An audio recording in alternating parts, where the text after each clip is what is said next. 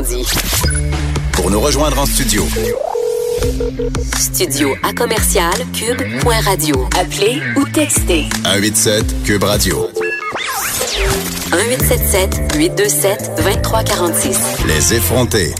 Allez, Élise, écoute, je reviens sur une nouvelle qui m'a bouleversée, euh, une histoire vraiment, j'ai lu ça euh, dans les médias hier et je savais pas où me mettre. Honnêtement, vous me connaissez comme la fille qui parle tout le temps de racisme à l'émission, n'est-ce pas? Puis tout le monde me trouve toujours très, très intense là-dessus en me disant, Vanessa, t'accordes trop t'accordes trop d'attention à ces remarques-là. C'est juste une poignée d'imbéciles, c'est juste une poignée d'incidents isolés.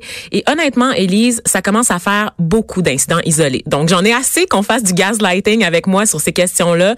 Je vous le dis, le racisme est alive and well au Québec. On n'est pas plus raciste qu'ailleurs, mais de dire que ça n'existe pas ici, c'est faux. Il faut, il faut faire face au problème. Il faut adresser le problème. Je sais que c'est une expression qu'il faut pas utiliser. On peut pas dire adresser quelque chose, mais j'ai le goût de le formuler de même. Et je suis pas la seule qui a le goût de le formuler de même. La ministre Charret, ministre de l'Éducation, des Loisirs et des Sports, est intervenue sur le fameux dossier dont je vous parle. Qu'est-ce qui s'est passé en fait Eh bien, Jonathan Diaby, 24 ans, est un joueur associé au Marquis de Jonquière, défenseur dans l'équipe des Marquis de Jonquière. Il a été victime d'insultes racistes samedi soir lors d'une rencontre à l'aréna de Saint-Jérôme contre les pétroliers du Nord. Ça s'est très très mal passé, l'ajoute en fait. Le... C'est pas peu dire là, très mal passé. Écoute, il s'est fait traiter, il est noir, donc il faut que je le spécifie évidemment. Il s'est fait traiter de babouin par certains spectateurs, d'autres lui ont suggéré de manger des bananes. Moi, j'ai vu des images des, vidéos amateurs, amatrices qui ont été captées sur le sur le coup par des gens. On voit carrément des gens aller presque sur la glace, vraiment sur le bord de la glace, lui montrer des vidéos justement de singes, d'animaux pour le ridiculiser. sur le banc là. Exactement pour le ridiculiser. Et c'est pas juste ça, c'est que ses parents, donc ses proches, ont été intimidés dans les gradins aussi. Donc ses parents qui sont noirs, sa copine qui était venue l'encourager, qui portait des vêtements sur lesquels était inscrit son nom de famille. C'était très cute. C'était censé être un beau moment familial, ben, ils se sont fait intimider par des, des spectateurs de l'autre équipe, donc des, des fans, des supporters de l'autre équipe dans les gradins. Et ce qui m'a le plus scandalisé, Elise, c'est que c'est un aréna où est-ce qu'il y avait environ 1250 personnes. Il y avait une trentaine d'individus qui ont commencé à encercler la famille puis à faire les cabochons. Il n'y a pas une seule personne qui est intervenue. Non, c'est ça. Puis c'est beaucoup les problèmes de racisme dont tu parles. Tout à l'heure, tu disais on te reproche souvent que ce sont des événements isolés, que ce, n'est pas la norme d'être raciste au Québec aujourd'hui. Par contre, des événements isolés, si on les met tous ensemble, ça fait peut-être un, un, mouvement. Euh, moi, c'est ça que... Il y a quelque chose dans l'air. Il y a quelque, chose, dans l'air. Définitivement dans l'air. Et pour ceux qui le vivent, oui, Et c'est quelque chose d'être raciste euh, et de le démontrer, mais le silence à côté est tout, est tout aussi grave. Là, Exactement. ces gens-là, euh, on s'entend, c'est un aréna complet. Là. On parle pas de une poignée de personnes qui étaient à côté puis qui étaient témoins de la scène puis qui n'ont pas osé intervenir. Là. On parle d'un aréna. D'un aréna et aussi des services de sécurité parce que les membres, évidemment, de l'équipe des de Marquis de Jonquière, les entraîneurs, le capitaine, a demandé l'intervention des services de sécurité pour sortir les gens qui avaient des propos déplorables à l'égard de la famille. Et je vous le dis, si vous pouvez, là, allez voir les vidéos sur YouTube. Dites-nous ce que vous en pensez sur la page des effrontés parce que c'est assez terrible. La famille est littéralement encerclée par des supporters violents. On a à la sécurité d'intervenir. Ils ont rien vu de mal, en fait. Ils ont pas sorti les gens qui étaient problématiques. Donc, c'est vraiment une culture du silence, c'est de l'impunité. Et ça me fâche que ça arrive encore en 2019. Non, on n'est pas en 1819 dans le sud des États-Unis. Ça se passe au Québec. Ça se passe près des grands centres. Donc, il y a tout le temps l'excuse de dire que ah, le racisme, c'est juste en région. Ce qui est une attaque très, très facile, selon moi, parce que j'ai été en région, Élise. Oui, oui, je suis sortie de l'île. et c'est pas vrai que les gens sont plus racistes en région qu'ils le sont à Montréal. Le racisme, c'est partout ça concerne tout le monde. je suis tannée qu'on garde le silence là-dessus. Et fort heureusement, je le disais tout à l'heure, la ministre euh, Isabelle Charret a manifesté évidemment son indignation face aux gestes disgracieux qui sont survenus euh, samedi soir à l'aréna de Saint-Jérôme. Il y a eu une vague aussi de solidarité, de soutien euh, envers Jonathan Diaby et sa famille. D'ailleurs, toujours sur les réseaux sociaux, si vous allez sur la page Facebook de Jonathan Diaby, il a partagé des vidéos des gens de son équipe qui, qui ils ont réalisé des, des vidéos pour manifester leur soutien, pour dénoncer également ce qui s'était passé à l'arena. Donc, il y a une prise de conscience qui me rassure. Une prise de position. Il y a même le capitaine qui a décidé, euh, lui, de proposer une journée euh, officielle qui serait qui serait pour célébrer la différence. Dans le fond, lui, il a suggéré ça. Moi, j'ai trouvé ça drôle qu'il propose. C'est mignon et c'est. Je suis certaine que l'intention est bonne derrière ça, mais une journée de la différence, je trouve que c'est un peu de mettre tout dans le même panier aussi. Ben, c'est une journée de sensibilisation, à, la, différence, et là-dedans on inclut évidemment bon les relations interculturelles, mais aussi l'homophobie, la transphobie, le sexisme. Et euh, on va pas se, on va pas se leurrer quand même dans le monde du sport, Élise, à un moment donné, il y a quelque chose, il y a quelque chose dans l'air. Moi je pense à la pauvre Françoise Abanda, donc euh, championne de tennis, hein, n'est-ce pas, qui a été nommée euh, numéro un, raquette numéro un au Canada là, après plusieurs défaites successives d'Eugénie Bouchard, qui avait livré un tweet explosif il y a quelques mois de ça en disant je n'ai jamais le droit au même traitement parce que je suis noire. Et là, il y a eu un déluge de réactions sur les réseaux sociaux pour essayer de faire taire Françoise en lui disant qu'elle avait pas rapport, qu'elle était mauvaise perdante, qu'elle était bébé lala, que c'est pas vrai que les gens sont racistes, qu'il faut sortir de son cocon un peu, d'arrêter d'importer des, des espèces de problématiques qui nous viennent des États-Unis, quand on pense notamment aux sœurs Williams, qui, elles, ont été confrontées au racisme au début de leur carrière, que ce genre de traitement-là est réservé aux Américains puis que ça se passe pas ici. Donc, encore une personnalité sportive, peu connue, jeune femme noire, qui prend les devants, qui explique son vécu et on lui dit immédiatement de se taire. Parce que les incidents dont elle parle n'ont pas été captés sur vidéo. Il n'y avait pas 1250 personnes pour s'indigner de ce qui s'était passé dans les vestiaires. Elle raconte que des fois, il y a des confrontations avec d'autres équipes. Il y a des entraîneurs aussi qui ont des propos désobligeants à son endroit, des gens sur les réseaux sociaux. Il y a même des supporters qui font des saluts nazis parfois quand elle se présente sur le court. Mais c'est totalement inacceptable. inacceptable. Parce que on s'entend dans le sport, s'il y a un milieu où est-ce que ça devrait, tout le monde devrait être uni, on, on n'a qu'à donner les Jeux olympiques là, comme euh, comme exemple. Les Jeux olympiques, là, on s'entend. S'il y a un endroit où toutes les nations se réunissent puis qu'il n'y a pas de problème de de race, de couleur, de euh, d'homophobie, de c'est le sport. C'est les Jeux olympiques. Tu tout le monde se réunit, tout le monde euh, encourage son pays, mais dans la dans l'amitié des compétitions, ça reste toujours sain. Puis moi, je, je, trouve que le sport devrait même pas, c'est même pas un endroit où on devrait considérer le racisme. Ça devrait jamais exister dans le sport parce que c'est justement l'endroit où il n'y a pas de barrière entre les gens. Oui, sauf que l'école le démontre, on le voit constamment, notamment en Europe, entre autres, on a des joueurs de soccer qui se font lancer des bananes sur le terrain de jeu. Donc le racisme est imbriqué partout, que ce soit dans les organisations médiatiques, professionnelles, sportives ou auprès du public. Il y a une culture, surtout du côté du public, je trouve. On parle souvent de hooligan. Je sais jamais comment prononcer ça. hooligan. Hooligan. Hooligan. Qui sont ces supporters très, très violents, qui font des débordements lors des matchs. Et toi, Élise, je sais que tu as pratiqué un sport de très haut niveau. Je pense que tu le pratiques encore. La natation. La ben natation. Et j'ai envie de parler avec toi un peu de cette culture-là de la violence dans les gradins, de cette culture-là de l'humiliation, euh, de l'intimidation dans les gradins. On le sait notamment que, bon, euh, quand on pense à des, des sports de contact, c'est aussi l'occasion de boire un peu d'alcool. On sait que ça va échauffer l'esprit des gens en général. Mais là, quand on parle de natation, a, ça brosse-tu dans la natation? Ben écoute, euh, j'ai rarement vu des batailles. Là. ça, ça arrive pas souvent. Euh, on, s'entend qu'en natation, on est chacun dans notre corridor, un sport individuel. Euh, on, on se parle même pas. Tu sais, c'est très rare qu'on a des contacts avec les les euh, les, euh, les opposants là vous vous splashez pas on se splash pas ah, entre nous euh, on se splash nous-mêmes avant d'aller dans l'eau pour se mettre de, dans le dans le dans le bain. Dans le bain j'allais dire dans le bain mais j'étais comme très mauvais jeu de mots. Je, mais, je suis contente que tu aies complété ta phrase. Je ne regrette rien dans de ce le bain.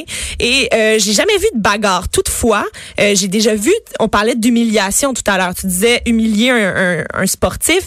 Ça c'est beaucoup au sein d'une d'une même équipe. Les les entraîneurs j'ai vu énormément d'entraîneurs euh, humilier leurs nageurs pour essayer de les faire euh, oh. rise above, là, les faire ressortir euh, de leur coquille. Donc, complètement l'humilier sur le bord de la piscine. Le lui, à se dépasser, lui dire qu'il n'a pas été bon pour que finalement, il décide de, de se botter le cul davantage. Mais...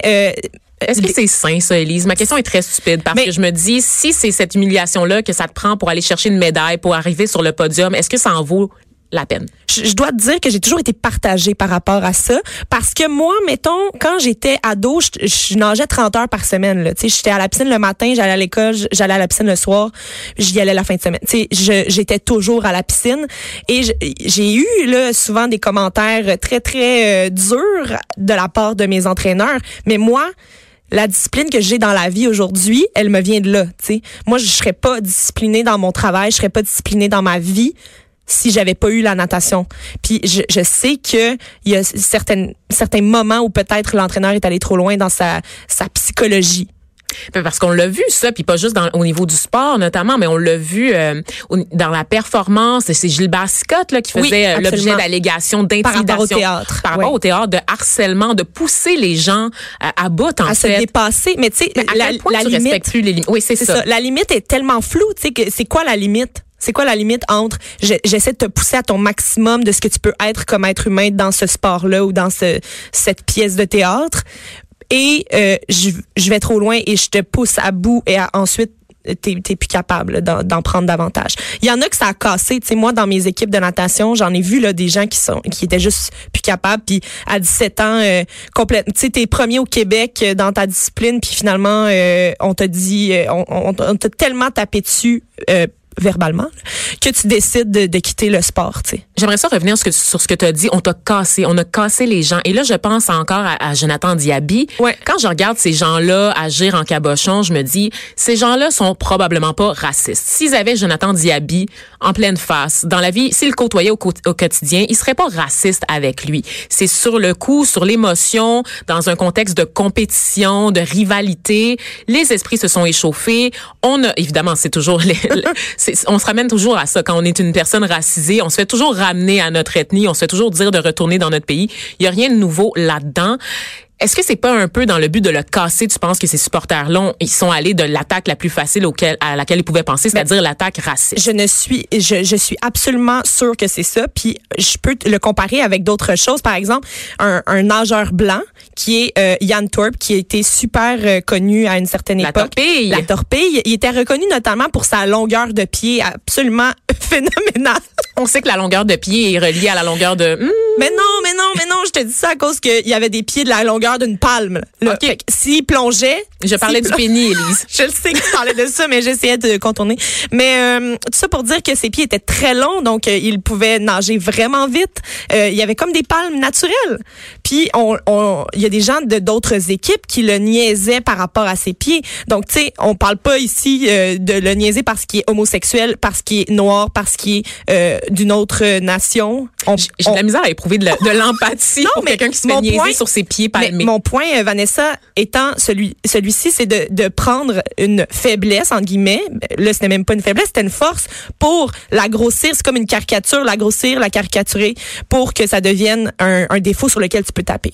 Évidemment. Donc, nous, ce qu'on souhaite éventuellement, c'est que le sport soit un environnement sain. Tu l'as dit tout à l'heure, euh, la, la ministre de l'Éducation, Isabelle Charret, qui a demandé à la Ligue nord-américaine de hockey d'intervenir, à d'autres circuits seniors également, de se doter d'une politique claire contre la violence et l'intimidation. Je pense qu'on gagne tous. Je sais pas qu'est-ce qui se passe pour Yann Torp, s'il s'en est remis. Ben, il est- S'il il est en thérapie aujourd'hui. Il est retraité. Ben, good for him. Mais par contre, euh, Jonathan euh, Diaby, à 24 ans, on lui souhaite encore une longue et fructueuse carrière, n'est-ce pas? On veut pas qu'il se retire. Euh, D'ailleurs, je veux juste revenir sur sa réaction.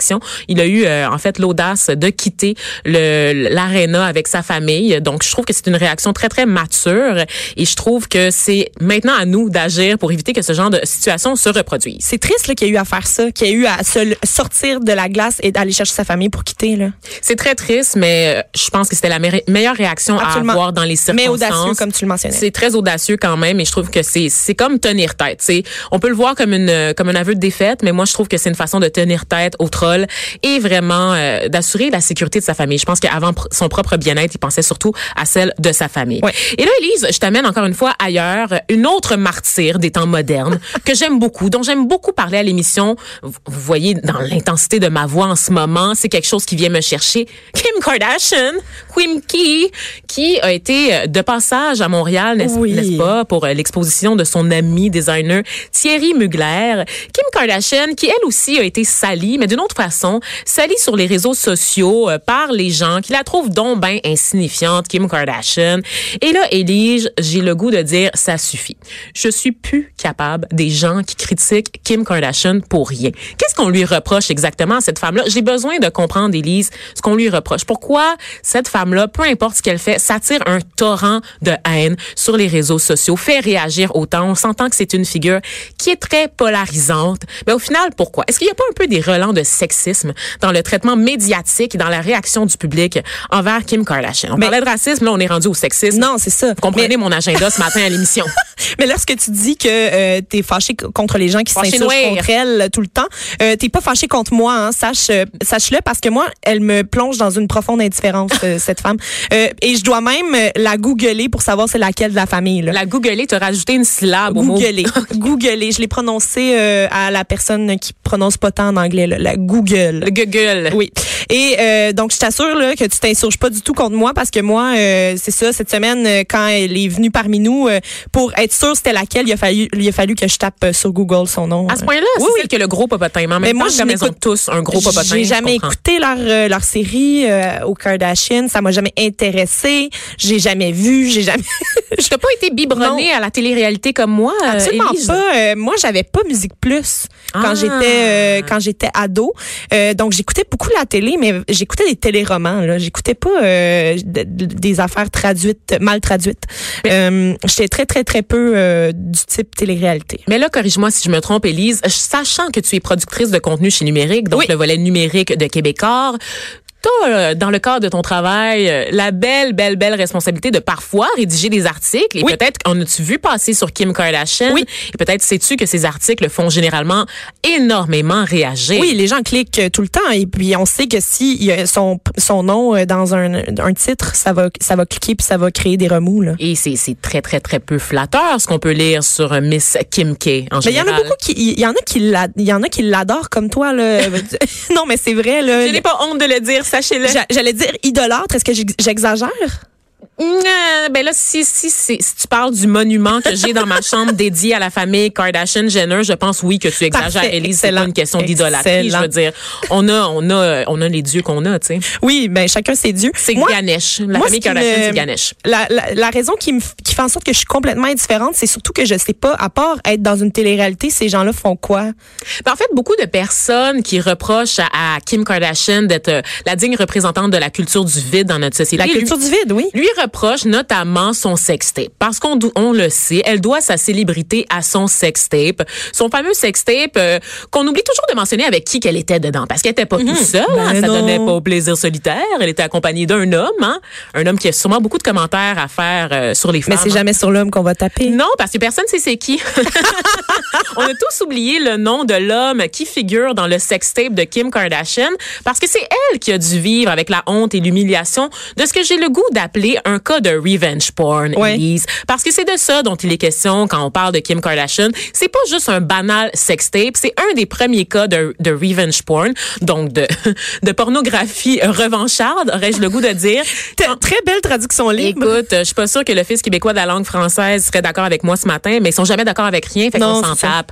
Euh, mais tout ça pour dire, Élise, que Kim Kardashian, on se rappelle quand cette vidéo-là est sortie, c'est pas elle qui a accepté de la diffuser, c'est quelque chose qu'on a leaké. Donc c'est quelque chose qui a fuité sur Internet. Tout le monde a vu sa vidéo et à un moment donné, elle a eu la réaction qu'il fallait avoir et que j'aurais eu à sa place. Elle a décidé de faire son argent là-dessus. Élise, tant qu'à poursuivre le gant en justice, je vais aussi aller me chercher quelques royautés sur cette vidéo qui Elle a été diffusée à mon insu et contre mon gré. Elle a fait de la limonade.